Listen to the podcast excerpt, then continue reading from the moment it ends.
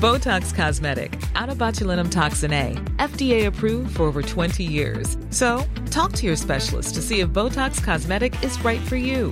For full prescribing information, including boxed warning, visit BotoxCosmetic.com or call 877-351-0300. Remember to ask for Botox Cosmetic by name. To see for yourself and learn more, visit BotoxCosmetic.com. That's BotoxCosmetic.com. Bonjour, bienvenue sur cet épisode de Happy Work édition spéciale. Dans cet épisode, je reçois Nathalie de Courcy, qui est la fondatrice de Accent Égal, qui travaille sur l'égalité femmes-hommes en entreprise, mais surtout de la monoparentalité et des violences conjugales. Comment faire en sorte que ces sujets ne soient plus tabous et comment faire en sorte que les victimes et que les parents solos puissent bien vivre un équilibre vie privée vie professionnelle. J'espère que vous passerez un aussi bon moment à écouter cet entretien que j'ai eu à le faire. Bonne écoute. Bonjour Nathalie. Bonjour Gaël. Alors Nathalie, comme d'habitude, je vais commencer par vous présenter brièvement. Nathalie de Courcy, quelque chose qui est très intéressant quand vous m'avez envoyé votre bio, la première chose que vous dites, c'est je suis une femme de 48 ans et maman solo de trois enfants. Et effectivement, nous allons beaucoup parler de ce sujet, mais je vais vous présenter. Vous avez fait des études d'ingénieur et avez fait une carrière dans la chimie, puis dans la santé. Mais très vite. Les affaires publiques vous ont attiré vous avez travaillé à la région Île-de-France comme chargé de mission pour les commissions santé, finances et administration générale, puis à l'Assemblée nationale comme attaché parlementaire. Et en fait, grâce à ce double parcours, vous avez accédé en 2018 à un poste de responsable des affaires gouvernementales chez Janssen, où vous travaillez sur le sujet de l'égalité professionnelle. Ce sujet vous tient tant à cœur que vous allez le porter encore plus haut aujourd'hui en tant qu'entrepreneuse. Je dis entrepreneuse, alors il paraît que ça ne se dit pas, mais j'assume, à la tête d'Accent Égal et vous accompagnez les entreprises vers l'égalité entre les femmes et les hommes. Alors vous êtes également très engagé dans la vie associative, vous faites énormément de choses, vous êtes administratrice de femmes ingénieures et d'égalité ensemble et comme membre du comité d'orientation du laboratoire de l'égalité. Bref, vous êtes une femme hyper active, hyper engagée et je suis extrêmement heureux de pouvoir parler avec vous. Alors la première question est très simple Nathalie. Accent égal, c'est quoi? Alors, Accent Égal, euh, c'est une, un cabinet qui accompagne euh, les entreprises vers l'égalité entre les femmes et les hommes. C'est-à-dire que euh, Accent Égal va aider les entreprises à attirer, à garder et à développer les talents féminins. Et si vous êtes lancé là-dedans, j'imagine que vous êtes sensibilisé à ce sujet tout particulièrement et que vous pensez qu'il y a un vrai énorme sujet, un vrai problème en France sur ce sujet? Tout à fait. Je pense que je suis euh, J'y ai été confrontée à la fois personnellement, je pense comme, euh, comme beaucoup de, de, de femmes, euh, mais, euh, mais également, oui, en regardant euh, la société aujourd'hui, euh, les entreprises manquent de talent et si elles ne les cherchent que dans une partie du vivier, elles continueront à manquer de talent. Donc je pense vraiment que pour préparer la France de 2030, il faut le faire tous les talents et donc avec les femmes et avec les hommes. Et un de vos sujets, c'est bien entendu la monoparentalité, la monoparentalité, pardon. Je dis bien entendu, mais non, parce qu'en fait, on en parle assez peu, la monoparentalité. Et vous savez quoi? Euh, En réfléchissant, je me, ça m'a fait penser à d'autres gens très engagés sur les parents aidants et sur les enfants aidants.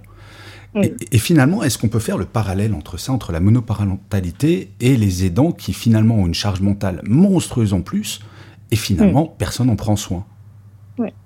Tout à fait. Alors, je suis, euh, je suis tout à fait de, de cet avis. Pour moi, euh, une politique parentalité, c'est une politique parentalité 360 degrés, c'est-à-dire qu'on est le parent de son enfant, mais on est aussi l'enfant de son parent. Donc, effectivement, il y a énormément de similitudes entre les difficultés que peuvent traverser euh, les parents solos et les aidants. Et d'ailleurs, quand je me suis exprimée pour la première fois sur ce sujet dans, dans un autre podcast, j'ai eu des retours de, de salariés qui étaient proches aidants et qui m'ont dit euh, finalement, euh, je me retrouve dans ce que vous dites sur euh, sur les parents solos, même si ma situation n'est pas la même, il y a beaucoup de, de, choses semblables et de, de difficultés semblables. Donc, oui, je pense vraiment que, en tout cas, ce que, ce que je veux faire avec Accent Égal, c'est vraiment aider les entreprises dans la, structure, dans la structuration d'une politique parentalité vraiment à 360 degrés, qui accompagne euh, tous les parents, mais qui accompagne également euh, les proches aidants et en fait toutes les problématiques liées à la parentalité et, et à la monoparentalité, parce que comme vous le dites, c'est un sujet qui me tient à cœur. À la fois parce que je suis moi-même maman solo et que j'élève seule mes enfants depuis 8 ans. ils avaient 8 ans, 5 ans et 2 ans quand je me suis retrouvée seule avec eux. Donc je, je sais ce que c'est que d'avoir un parcours professionnel dense et, et à la fois être le seul pilier de la famille.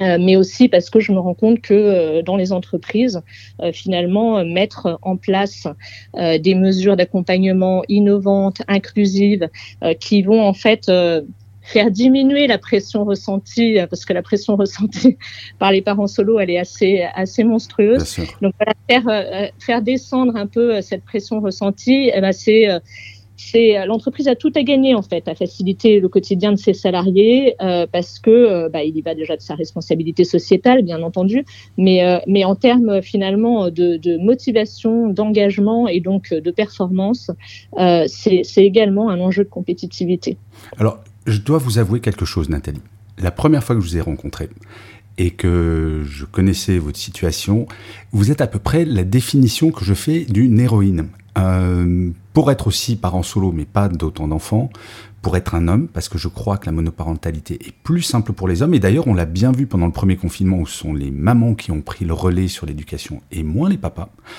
Euh, c'est assez admirable de réussir à transmettre et de décider de transmettre des choses et de faire évoluer quand on est soi-même, euh, j'allais dire la tête sous l'eau. Mais c'est euh, comment est-ce qu'on fait quand on est parent de trois enfants, qu'on a un boulot, qu'en plus, enfin pardon, ma chère Nathalie, vous êtes ce qu'on peut appeler également une hyperactive. Vous n'avez pas juste un travail pépère euh, que vous commencez à 9h, vous finissez à 17h tous les jours.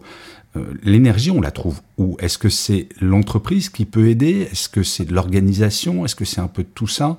Est-ce que finalement notre système actuellement n'a pas tendance à nous empêcher d'être ces, euh, ces gens normaux et qu'on doit être des héros en fait? Alors merci, merci Gaël déjà. Euh, je pense que la force, on la trouve, euh, on la trouve beaucoup et par la force des choses parce que probablement que que l'entreprise n'accompagne pas suffisamment aujourd'hui, mais on la trouve euh, avant tout en nous. Et je pense que chacun d'entre nous, euh, quand on traverse des épreuves, on, trouve beaucoup de force en nous. Je pense que quand on est parent solo aussi, on trouve beaucoup de force euh, auprès de ses enfants en fait, parce que on, est le seul sur lequel ou sur laquelle ils peuvent compter. Et donc ça ça donne énormément de, force et d'énergie parce que il faut assurer, il faut assumer plus de responsabilités et, et, euh, et, voilà. Et pour eux, euh, il faut il faut tenir le cap. Donc ça, ça donne énormément de force et d'énergie. Euh, en tout cas, moi, ça m'en donne beaucoup. Ça m'en a donné beaucoup. ensuite, oui, je pense que longtemps, alors je, je jette la pierre à personne parce que longtemps j'ai caché en fait les difficultés que je hmm. traverse. Euh, et je voulais surtout pas que le fait d'être parent ait un impact en fait sur, sur votre carrière, bien sûr dans ma carrière, sur ma vie professionnelle. Donc, il fallait pas trop euh, euh, que je, en faire état, ou en tout cas, il fallait pas que ça se ressente, que ça, que ça se voit, etc. Euh, je pense au contraire. Euh, Aujourd'hui, en tout cas, avec euh, le recul, je pense qu'il faut, il faut parler. Il faut parler parce que la personne qui est en face de vous, quelles que soient les difficultés que vous traversez, elle ne peut pas deviner ce que vous traversez. Donc, tant qu'on ne parle pas, euh, on ne peut pas être aidé. Donc, moi, moi je suis maintenant d'avis de, de, dire euh, aux femmes, euh, voilà, il n'y a pas de honte. à avoir une difficulté, il n'y a pas de honte à aller mal. chacun d'entre nous, au cours de sa vie, traverse des épreuves, connaît des difficultés. Il n'y a aucune honte à cela. Et, et finalement, le dire, ça peut permettre à la fois de se sentir aussi plus plus plus aligné, en tout cas euh, mieux euh, mieux dans son dans, dans, son discours, dans son authenticité, et puis et puis euh, surtout ça permet à la personne en face de, de, vous accompagner, de vous aider. Bien sûr, mais je vais même aller plus loin dans ce que vous dites, Nathalie. Il n'y a pas de honte à être parent. Je vais vous raconter une anecdote. J'espère que vous j'espère que vous êtes assise parce que vous allez tomber. C'est quelque chose qui m'est arrivé. J'étais à l'époque, je travaillais chez Canal+, et euh, j'étais jeune papa, et dans ma négociation salariale, j'étais euh, cadre dirigeant, deux à trois fois par semaine, j'allais chercher, à l'époque je n'avais qu'un fils, à l'école, donc je partais à 17h. Donc j'ai eu le droit, je ne sais combien de fois, bah tu prends ton après-midi, mais une fois, il y a un homme qui vient me voir et qui fait, mais je remarque que tu pars très souvent à 17h, qu'est-ce que tu fais? Et je lui explique. Sa réponse, mais dis donc, t'as pas une bonne femme qui peut faire ça. Et en fait, il y a un vrai problème culturel et vous m'arrêtez si je dis une bêtise, mais la gestion des enfants quand on travaille, c'est admis intellectuellement, sociétalement, euh, inconsciemment peut-être, que ce sont les femmes qui doivent s'en occuper et qu'il y a un énorme travail à faire pour changer ça. Non, je ne suis pas un gros loser si je prends mon congé paternité. Non, je ne suis pas une feignasse si je vais chercher mes enfants à l'école. Non, ce n'est pas une obligation pour moi d'aller chercher les enfants si je suis une femme. Non, je n'ai pas à m'excuser d'avoir des enfants parce que globalement, nous avons tous des papas et des mamans qui sont occupés de nous. Est-ce que c'est pas la plus grande difficulté, le côté culturel? Tout à fait, tout à fait. Et, le fait aussi que ça soit euh, peut-être plus difficile pour un homme de dire euh, euh, je, vais partir plus tôt parce que je vais chercher mon enfant à l'école, parce que ce n'est pas la représentation culturelle que l'on a. Euh, euh ah, c'est pas plus difficile, Nathalie, je me permets de vous interrompre, c'est pas plus difficile, c'est vraiment une discussion dans le couple, un moment d'assumer et de mettre euh, les priorités là où elles doivent être. Je parle par rapport, à, par, rapport à, par rapport à son employeur. Moi, je, ah, je, rebondis sur l'anecdote que, que, vous racontez parce que j'en ai entendu une aussi qui m'a qui m'a qui m'a énormément frappé euh, d'un homme qui justement qui n'était pas parent solo, mais euh, qui, euh, voilà, sa femme allait chercher sa fille euh, trois fois par semaine à l'école. Donc les deux autres jours, il voulait il y, aller et il n'osait pas dire à son employeur je pars plus tôt pour aller chercher ma fille à l'école. Donc il s'est inventé un Ironman. Non sportif de haut niveau deux jours par semaine de telle sorte que son boss lui a dit mais c'est génial, tu es un héros, mais bien sûr, euh, va t'entraîner, tu es, tu es, voilà, on est tellement fiers de toi. Euh, comme s'il était euh, finalement, il y avait de quoi être fier d'être un sportif de haut niveau. Par contre, être papa, c'était, c'était pas la même, c'était pas la même fierté. Mais comment vous changez ça, Nathalie, avec accent égal? C'est ça qui me, bah, parce que c'est une montagne à laquelle vous vous attaquez. Oui, alors je pense qu'une politique parentalité, elle contribue vraiment à faire évoluer les mentalités. Euh, et on le voit, hein, le, congé euh, second parent passé à 28 jours, bah, c'est une évolution également qui va, qui va, permettre euh, aux hommes de s'impliquer davantage. Moi, je pense vraiment que une vraie politique parentalité avec des, des mesures d'accompagnement qui soient innovantes, qui soient inclusives pour tous les types de parentalité, mmh d'égalité entre les femmes et les hommes. Euh, ça va, de la même manière que ça va favoriser le développement professionnel des femmes, ça va également favoriser l'implication des hommes auprès de leurs enfants. Donc c'est plus d'égalité à la maison et plus d'égalité au travail parce que finalement, euh, ce que l'on dit, c'est que l'un ne va pas sans l'autre. Mais concrètement, vous, ce que vous faites sont des, euh, des sortes d'analyses d'une entreprise, vous leur donnez des conseils, vous faites des formations. Très concrètement, imaginons, je, je suis DRH euh, et dans mon entreprise, je m'aperçois que on parle pas trop de la parentalité et je souhaite que ça soit intégré fondamentalement, parce qu'on parle de plus en plus d'égalité femmes-hommes, on parle plus, de plus en plus d'équilibre entre la vie privée et la vie pro, et fondamentalement, votre action peut être un atout aussi pour fidéliser les salariés dans une période où on parle de grandes démissions, ce genre de choses. Donc on peut avoir un intérêt, même c'est très cynique hein, ce que je vais vous dire, mais fondamentalement, une maman ou un papa ou son entreprise s'impliquerait là-dedans, je vais me dire, bah, c'est vachement chouette, est-ce que j'ai vraiment envie d'aller voir ailleurs? Mais comment vous mm. faites concrètement? Alors effectivement, euh, Accent Égal propose un, diagnostic en fait euh, sur toutes les thématiques euh, égalité entre les femmes et les hommes, mais donc notamment dans ce cas précis, ce serait un diagnostic de la politique parentalité ou en tout cas des mesures qui sont prises en, faveur des, des, parents salariés pour fixer ensuite des objectifs clairs à atteindre et ensuite bah, proposer des actions innovantes, concrètes, euh, qui puissent être testées, qui puissent être évaluées, qui puissent être ancrées dans la culture d'entreprise. Euh, il y a souvent des choses qui sont faites, hein, mais un, peu par-ci, par-là, euh, donner une cohérence à tout ça, peut-être euh, par rapport aux actions qui marchent, bah, en ajouter euh, des, actions complémentaires qui peuvent véritablement apporter un plus à la politique globale ou corriger des actions qui finalement seraient moins efficace que ce que l'on espérait. Voilà, c'est vraiment mettre à plat euh, ce qui est fait, ce qui peut être fait et comment euh, on, crée une véritable politique parentalité 360 degrés euh, qui accompagne tous les parents.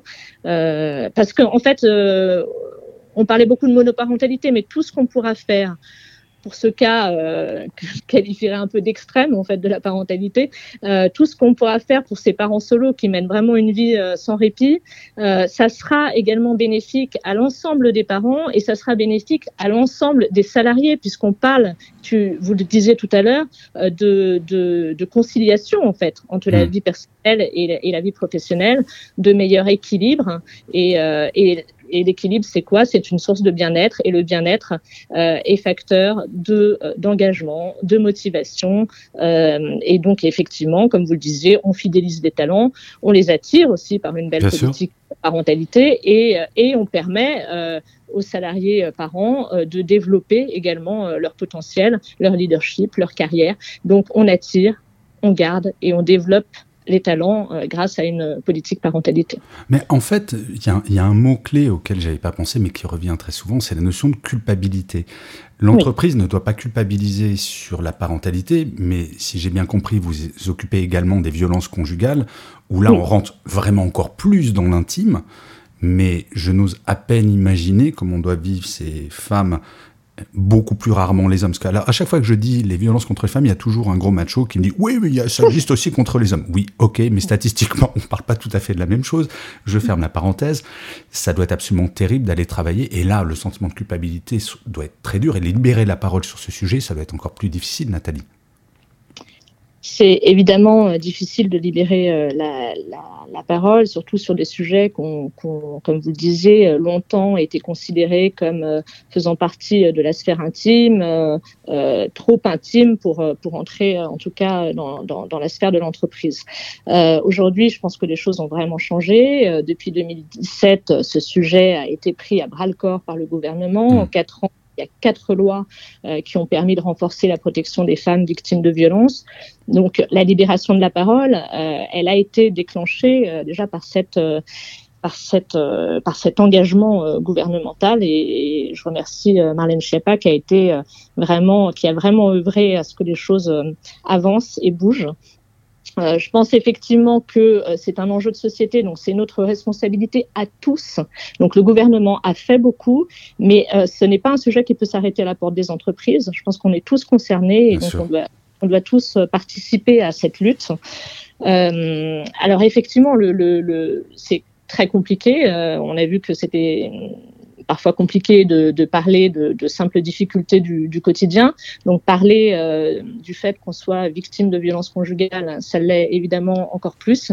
Je pense que la, la clé, c'est vraiment d'instaurer un climat euh, de confiance euh, que, que les femmes euh, puisque c'est plus souvent des femmes, euh, que les femmes ne se sentent euh, pas jugées, euh, ne se sentent pas, euh, oui, euh, regardées comme, comme, euh, voilà, ça, ça arrive, à, ça, ça, arrive à tout le monde. Donc le, le, climat de confiance, il est essentiel. Et pour ça, et pour ça, il faut euh, sensibiliser et il faut former les managers euh, à l'écoute active, à l'écoute bienveillante, à l'écoute sécurisante. Ça, c'est, ça, ça, ne s'invente pas. Hein. C'est fondamental, bien sûr. C'est fondamental euh, pour détecter en fait les signaux faibles, parce mmh. que parce qu'une femme ne va pas forcément euh, effectivement parler. Il y a un sentiment de honte qui est très fort dans ces dans, dans ces situations. Euh, vous savez, et, je dis souvent aux managers quelque chose de très simple, c'est chaque matin en présentiel, si vous êtes en présentiel, regardez dans les yeux vos collaborateurs et vos collaboratrices, demandez-leur si ça va et attendez la réponse. Exactement. Attendez Exactement. la réponse, intéressez-vous aux gens. Enfin, c'est, je, je, vais faire très bisounours, mais j'assume totalement, Nathalie. Être manager, c'est aussi aimer ses équipes, au sens le plus noble du terme. Et malheureusement, en entreprise, euh, oui, ça manque un peu de formation. Donc, vous formez également à ça, sur l'écoute active, sur le ouais. fait d'être attentif aux signaux faibles. Exactement, parce que euh, effectivement, dire euh, demander comment ça va, c'est évidemment une question qui devrait, même, même dans tous les autres cas d'ailleurs, qui sûr. devrait se poser. Mais, mais en dehors de ça, un changement d'attitude, euh, quelqu'un qui s'énerve en réunion alors que c'est pas dans son habitude, quelqu'un, voilà, il y, a des signaux faibles, il y a des choses qui peuvent, euh, qui peuvent alerter. Et, euh, et, voilà, le fait d'être formé euh, à cette écoute active et bienveillante, c'est essentiel pour, pour détecter les situations de violence conjugale. Alors, je vais rebondir sur ce que vous dites en vous livrant un scoop. Est-ce que vous êtes prête à avoir un scoop? non, parce que il se trouve que j'ai une amie qui est, qui est victime de harcèlement moral, mais d'une violence, je ne pouvais même pas imaginer que ça existait à ce point-là, même si euh, sur mon blog je reçois beaucoup de témoignages. Et j'ai donc lancé hier en fin d'après-midi un sondage sur LinkedIn qui a déjà reçu 3399 votes. Je vais vous livrer la question, les premiers résultats qui ne sont pas définitifs, mais euh, j'aimerais votre réaction. Donc la question était la suivante. Durant votre carrière, vous est-il déjà arrivé de vous faire harceler moralement ou sexuellement par votre manager? Figurez-vous que seulement 32% ont répondu non jamais. Oui sexuellement 3%, oui moralement 53%, oui les deux 12%. On a un vrai problème de management en France. Non. Bah, ça fait ces résultats font peur, effectivement. Ah mais j'ai le, mais j'en ai des, mais je rigole pas, j'en ai des frissons en regardant le résultat, en me disant mais ce n'est pas possible. Donc j'imagine si on est parent solo, euh, que c'est compliqué, qu'on subit des violences euh, dans son foyer, si en plus mon manager euh, me harcèle moralement, enfin comment je m'en sors quoi. Mmh, mmh. Et c'est là où je voudrais dire, et c'est vrai que ça a évolué, et on va pas faire la publicité du gouvernement parce que les auditeurs le savent, je suis pas militant, mais si ils savent que je suis assez fan de Marlène Schiappa, ça je, je l'assume totalement. Mais cela étant dit, cette amie, je l'ai poussée à aller faire une main courante, et elle m'a dit qu'elle a été reçue par les gendarmes de façon extraordinaire. Et c'est même les gendarmes qui ont dit c'est pas une main courante que vous devriez poser, c'est porter plainte. Hmm. Donc il y a vraiment quand même il euh, ne faut pas hésiter. Est-ce que c'est pas aussi un des messages que vous, voudriez faire passer dans cet épisode sur les parents solos ou les personnes euh, victimes de violences conjugales, d'en parler et de pas se renfermer, de pas avoir honte, de libérer déjà sa propre parole euh, hmm. en premier? Est-ce que c'est pas le début? Mais c'est tout à fait, c'est tout à fait ça. C'est, ce que je disais tout à l'heure. Euh, il n'y a aucune honte à traverser une épreuve difficile. Euh, on en traverse, tous dans notre vie, que ce soit la maladie, que ce soit euh, les violences, que ce soit des situations familiales compliquées, etc. On est des parents euh, vieillissants et, euh, et, en perte d'autonomie. On, voilà, on traverse tous des moments compliqués. Il n'y a aucune honte à l'exprimer. Euh, il y a, au contraire, je trouve une certaine forme de, d'authenticité de, à, à, dire qui on est vraiment. Euh, et, euh, et, et, encore une fois, euh, on ne peut pas, on ne peut pas demander à la personne qui est en face de vous de, de deviner les difficultés que vous traversez. Donc, donc oui, oui, oui, parler, parler, et, et, et, parallèlement à ça, effectivement, il faut que les personnes soient capables en face de d'écouter et de d'être d'être formées, d'être sensibilisées pour pour recevoir cette parole. D'où l'importance de votre action, de, de sensibiliser les entreprises et de faire en sorte que les managers aient une euh, écoute active et attentive. Euh, ma dernière question, mon avant-dernière question, pardon Nathalie, est-ce que vous êtes optimiste sur ces combats-là? Je connais la réponse parce que vous ayant croisé, j'ai l'impression que on vous couperait les jambes, on vous assommerait, vous battriez encore en y croyant. Mais euh, j'aimerais quand même votre réponse. Est-ce que vous voyez des changements Est-ce que vous dites ouais ça vaut le coup parce que ça avance? Oui, je suis très optimiste. Je suis très optimiste parce que, comme vous le disiez euh, sur euh, la, la, la façon dont votre ami a été reçu, euh, il y a eu un renforcement très net de la formation des professionnels, que ce soit magistrats, des forces de l'ordre. Euh, beaucoup de choses ont été faites sur le dépôt de plainte hors commissariat, qui me paraît une telle évidence. Euh, beaucoup de choses sont faites. Euh, les entreprises commencent à s'emparer du sujet. Sur la monoparentalité, certaines entreprises font des choses vraiment, vraiment très, très, vraiment très bien et, et s'engagent véritablement. sur le sujet des violences conjugales, c'est peut-être plus sensible, mmh. mais les choses bougent. Euh, oui, oui, j'ai le sentiment que de toute façon, euh, on est dans un contexte où, euh, où il faut absolument pouvoir garder ses talents. Et, pour ça, il faut, il faut bien les traiter. il faut les aimer, comme vous dites. Hmm. J'aime toujours à rappeler cette phrase de Richard Branson qui date de, je pense, 20 ou 25 ans. Euh, chères entreprises, si vous voulez que vos salariés prennent soin de votre entreprise, prenez soin de vos salariés. C'est tellement évident, mais c'est comme ça. Alors j'espère que ce n'est pas la citation ou le mantra que vous avez choisi, puisque nous arrivons à la dernière question, ma chère Nathalie. Quel est votre mantra ou votre citation favorite? Hmm. Alors c'est plutôt une question, enfin mon mantra c'est une question que je me pose très régulièrement pour, me, pour me booster, pour, pour, pour aller de l'avant, en fait. Régulièrement, je me dis, si je n'avais pas peur, qu'est-ce que je ferais? Ah et, finalement, cette, euh, cette question euh, bah, me force à regarder mes peurs hein, d'un peu plus près, à les affronter et à me dire euh, finalement quelles sont celles qui sont peut-être surmontables, quelles sont celles qui qui vont faire en sorte que je vais davantage peut-être me préparer pour les contourner. Euh, euh, et, finalement, bah, on ose davantage. On ose davantage quand on, quand on se pose cette question régulièrement. C'est très vrai, je parle très souvent de lutter contre ces peurs et d'essayer de rationaliser nos peurs et de les regarder de peut-être moins avec nos émotions et plus avec notre cerveau et de poser sur le papier, mais Qu'est-ce que je ferais si j'avais pas peur? C'est très juste. Bah, écoutez, Nathalie, merci beaucoup. Merci pour votre énergie. Merci, pour vos combats. Euh, je vais juste conclure en, disant c'est terrible à dire, enfin terrible. Soyons optimistes parce que effectivement dans cette période où recruter est de plus en plus compliqué, occupons-nous de l'humain. Et vous occupez formidablement de l'humain et en cela je vous remercie mille fois Nathalie. Euh, je mettrai en descriptif de l'épisode des coordonnées, des sites web, absolument tout ce que Nathalie voudra me partager. Ma chère Nathalie, je vous souhaite une excellente journée et je vous dis à très bientôt. Au revoir. À très bientôt Gaël, au revoir.